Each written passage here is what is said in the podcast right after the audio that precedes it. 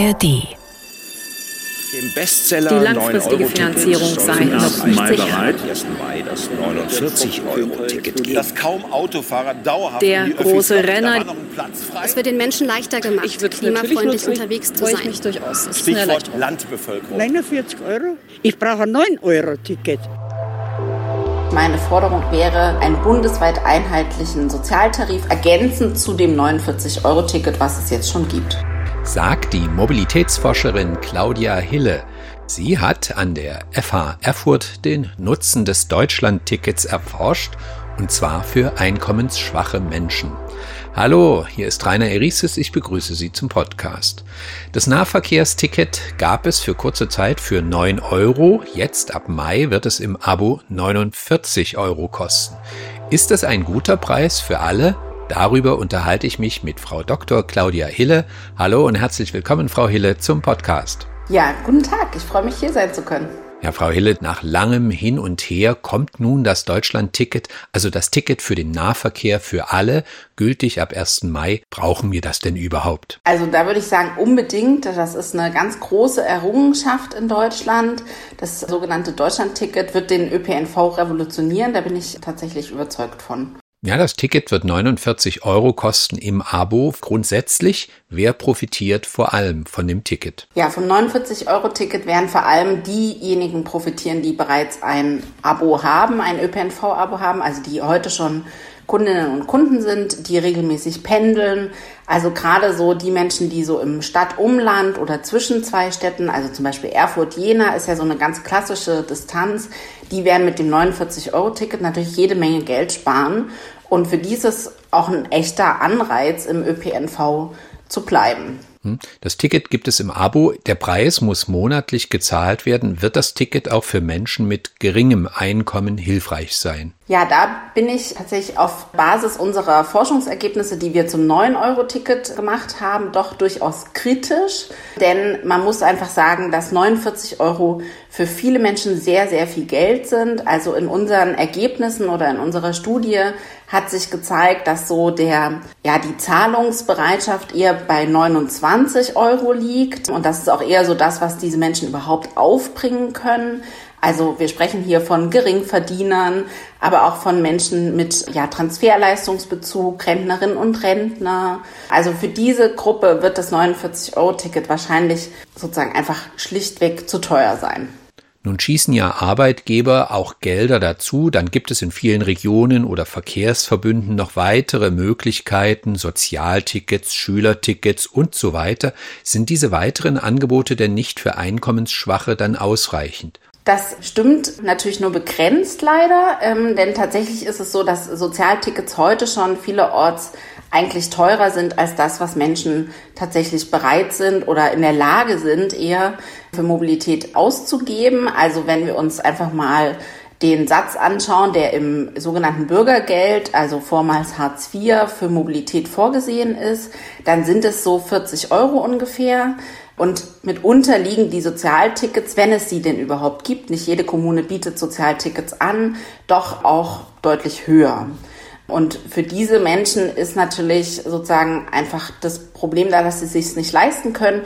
Und noch dazu, das Schöne am 49-Euro-Ticket ist ja eigentlich, dass es diesen ganzen Tarifdschungel abschafft. Also mit anderen Worten, wer auf andere Ticketangebote ausweichen muss, der bleibt im Tarifdickicht der Verkehrsverbünde stecken. Das war ja auch das Schöne am 9-Euro-Ticket. Man konnte einfach einsteigen, losfahren und man hat sich nicht darum gekümmert, bin ich jetzt irgendwie an der Grenze zum nächsten Tarifverbund, muss ich eigentlich ein neues Ticket ziehen. Und wenn man jetzt wieder sozusagen die Sozialtickets an Ländergrenzen, an kommunalen Grenzen festmacht, schafft man eigentlich einen ganz neuen Tarifdschungel. Ich spreche heute mit der Mobilitätsforscherin Claudia Hille. Frau Hille, Sie haben an der Fachhochschule Erfurt geforscht zum 9-Euro-Ticket. Dieses Ticket war ja vergleichsweise sehr günstig. Vielleicht ganz kurz, welche politische Überlegung stand eigentlich dahinter? Ich denke, das 9-Euro-Ticket war natürlich Ergebnis von einem Kompromiss. Also da müssen wir uns einfach die politische Lage anschauen, mit der wir es damals zu tun hatten. Es wurde ein Tankrabatt eingeführt. Und natürlich kann man nicht nur einen Tankrabatt äh, sozusagen aus politischer Perspektive machen, sondern man brauchte zugleich auch ein Angebot für ÖPNV-Nutzerinnen und Nutzer und man wollte ja auch einen Anreiz schaffen, um Menschen weg vom Auto zu bringen. Also das war so die Lage, mit der wir es im 9-Euro-Ticket so zu tun hatten. Also ging es um Mobilität, jeder soll sich fortbewegen können oder stand eher der Klimagedanke im Mittelpunkt? Der Gedanke dahinter war auf jeden Fall finanzielle Entlastung. Also ich denke nicht, dass es um Klima ging. Dazu waren einfach auch drei Monate zu kurz. Wir wissen sozusagen, Mobilität ist ganz stark von Routinen geprägt. Also wenn ich jeden Morgen in mein Auto steige, dann ist das für mich eine große Gewohnheit. Und dann diese Routine zu brechen, braucht viel mehr als ein Ticket, was drei Monate lang günstig ist. Also es ging hier um finanzielle Entlastung und es ging Vielleicht auch darum, äh, sozusagen Anreize nach der Corona-Pandemie, wo ja viele Menschen auch weg sind aus dem ÖPNV, weil der ÖPNV plötzlich als gefährlich galt, da einen Anreiz zu setzen, dass Menschen einfach wieder mehr einsteigen. Und man muss einfach festhalten, das hat ja auch funktioniert mit 9 Euro. Hm? Was waren denn für Sie die wichtigsten Erkenntnisse aus Ihrer Studie zur sozialen Teilhabe im Rahmen dieses 9-Euro-Tickets? Ja, wir haben zeigen können, dass es tatsächlich eine große Bevölkerungsgruppe gibt, die der Menschen mit sehr geringen Einkommen, die sich vorher keine regelmäßige ÖPNV-Nutzung äh, leisten konnten. Und mit dem 9-Euro-Ticket, also mit diesem sehr, sehr günstigen Ticket, plötzlich Zugang zu Mobilität erhalten haben und damit aber auch Zugang zum Gesundheitssystem, Zugang zu sozialen Kontakten, ja, Zugang zu Freizeitaktivitäten, das, was vorher alles nicht bestand.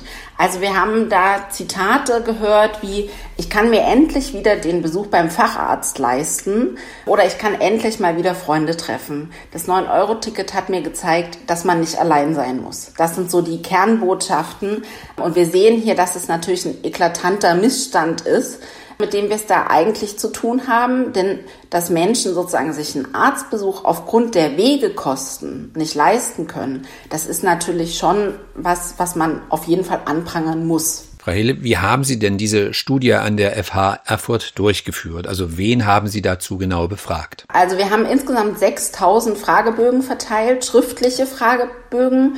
Und wir haben das so gemacht, dass wir die tatsächlich direkt in Briefkästen eingeworfen haben vor Ort und zwar in sechs ausgewählten Erfurter Stadtteilen. Das sind alles Stadtteile, wo wir wissen, dass da eher Menschen mit geringem Einkommen leben. Also zum Beispiel die, die ganz großen Plattenbaugebiete im Erfurter Süden, aber auch im Erfurter Norden, also Ried, Wiesenhügel. Und ja, die Menschen konnten Fragen sozusagen ganz einfach ankreuzieren ähm, äh, und äh, da ihre Antworten geben. Aber es gab auch ein schriftliches Kommentarfeld, wo man einfach nochmal seine Meinung kundtun konnte.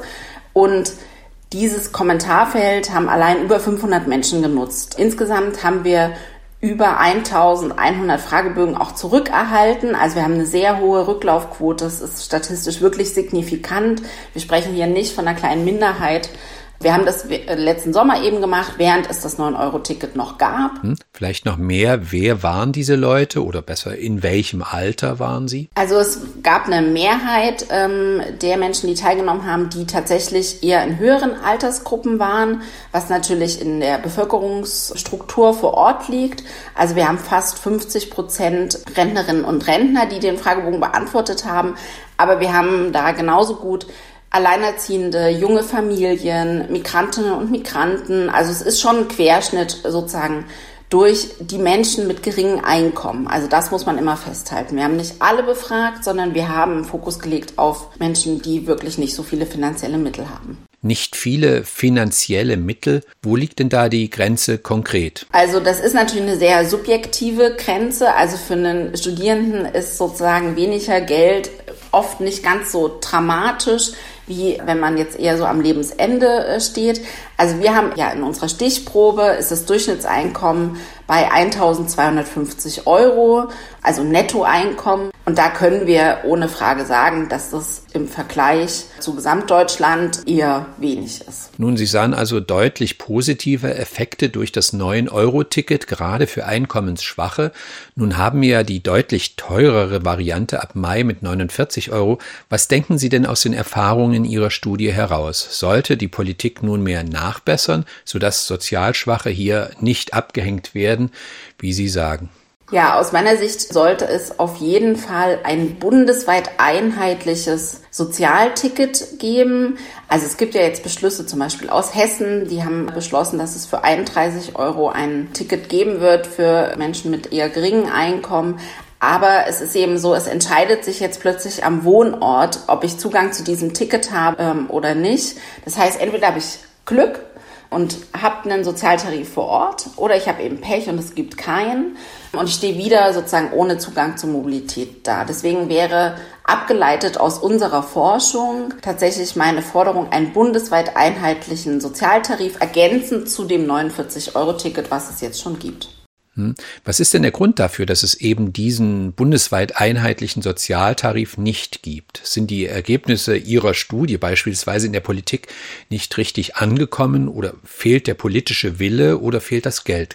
Also grundsätzlich würde ich sagen, unsere Ergebnisse sind schon durchaus auch gehört worden ähm, und in der Politik aufgenommen worden, aber am Ende scheitert es oft eben an der Finanzierung und an Zuständigkeiten.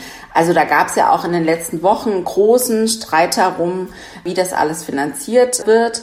Und wir sehen ja jetzt auch, das ist ja auch ein ganz großes, ja, ich sag mal, Problem, dass wir jetzt zwar das Ticket finanziert haben, das 49-Euro-Ticket, aber wir sprechen ja da noch nicht über den Ausbau des ÖPNVs. Ähm, wie ist es eigentlich im ländlichen Raum? Also auch hier kann man ja eine Gerechtigkeitsfrage stellen. Ist es wirklich gerecht, dass ich, wenn ich in Erfurt wohne, guten Zugang zum ÖPNV habe, grundsätzlich, weil es ihn gibt? Wenn ich aber, weiß ich nicht, 15 Kilometer weiter eher so ins ländliche Umland fahre, dann sieht das ja da schon wieder ganz anders aus. Und dafür bräuchte man natürlich noch mehr finanzielle Mittel. Und das ist am Ende das, woran es scheitert, dass es keinen ja, Kompromiss in der Politik gibt, in der Bundespolitik zu sagen, okay, wir investieren jetzt einfach mal groß, großflächig und nehmen wirklich mal richtig viel Geld in die Hand, bauen den ÖPNV aus, schaffen einen bundesweiten Sozialtarif und lösen damit auch diesen Flickenteppich von, ähm, ja, das Land macht das und dieses Land macht jenes auf. Hm? Da Sie die Vorteile des Nahverkehrs für Stadtbewohner erwähnen, gab es denn eigentlich auch Studien, die beim 9-Euro-Ticket eine unterschiedliche Nutzung nachwiesen? Also dass eben auch die Menschen in ländlichen Gegenden sagen, das lohnt sich für mich überhaupt nicht. Also es gab ja eine ganze Vielzahl von ähm, Studien zum 9-Euro-Ticket. Auch dazu gab es Studien. Wir haben das nicht abgefragt, weil wir uns eben ganz stark auf, auf Erfurt fokussiert haben und damit auf ein gut angebundenes gut angebundene Gruppe von Menschen. Aber natürlich kann man festhalten, dass Menschen im ländlichen Raum, da kommt es natürlich auch darauf an, was ist eigentlich der ländliche Raum, wo fängt er an, wo hört er auf, das Ticket natürlich weniger genutzt haben. Hm. Ich spreche heute mit der Mobilitätsforscherin Claudia Hille. Frau Hille, schauen wir einmal nach vorn auf die Perspektiven. Was denken Sie nach all den Diskussionen um dieses neue Deutschland-Ticket? Wird das genutzt werden und wird es ein Erfolg? Es ist so, dass das 49-Euro-Ticket ähm, jetzt erstmal für zwei Jahre eingeführt wird. So ist die gesetzliche Grundlage. Und was dann passiert, also ich persönlich kann mir nicht vorstellen, dass es dann wieder einkassiert wird. Es kann passieren, dass es im Preis steigt. Das, diesen Vorbehalt gibt es sozusagen, aber für zwei Jahre ist es auf jeden Fall erstmal sicher. Hm, also hier bietet sich noch Raum zur Spekulation. Aber was denken Sie, auf welchen Bereich wird dieses Deutschland-Ticket am meisten Auswirkungen haben? Auf die Mobilität der Menschen, auf eine vielleicht neue verkehrsplanerische Sicht oder aufs Klima, dass Menschen nunmehr umsteigen, etwa vom Auto auf den Zug? Also was wird es für die Gesellschaft vielleicht bedeuten? Ich habe eine Hoffnung, was die Gesellschaft erkennt, nämlich, dass man gut auch mit dem ÖPNV pendeln kann dass Menschen, die jetzt aktuell mit dem Auto pendeln, langfristig umsteigen werden. Ich hatte vorhin ja schon mal das Thema Routinen ähm, erwähnt und natürlich, wenn ich weiß, dieses Angebot gibt es jetzt langfristig, dann ist es ein ganz anderer Anreiz, tatsächlich es auszuprobieren, umzusteigen und langfristig sich auch vom Auto auf Pendelwegen zu lösen. Und damit ist natürlich die Hoffnung verbunden, dass wir auch einen Einstieg in die Verkehrswende schaffen und damit auch eine gewisse, ja, klimafreundliche Mobilität einfach fördern können und klimaschädliche Klimaemissionen einsparen können. Das ist meine große Hoffnung auf jeden Fall. Ja, bleibt am Ende das große Problem der Finanzierbarkeit und damit des Ausbaus des öffentlichen Nahverkehrs. Genau, also der Ausbau des ÖPNVs, der ist eben im Moment nicht finanziert, das muss man so festhalten. Ähm, und da braucht es einen ja, politischen Konsens, der sich ganz klar sozusagen auch einer Verkehrswende ja, verschreibt.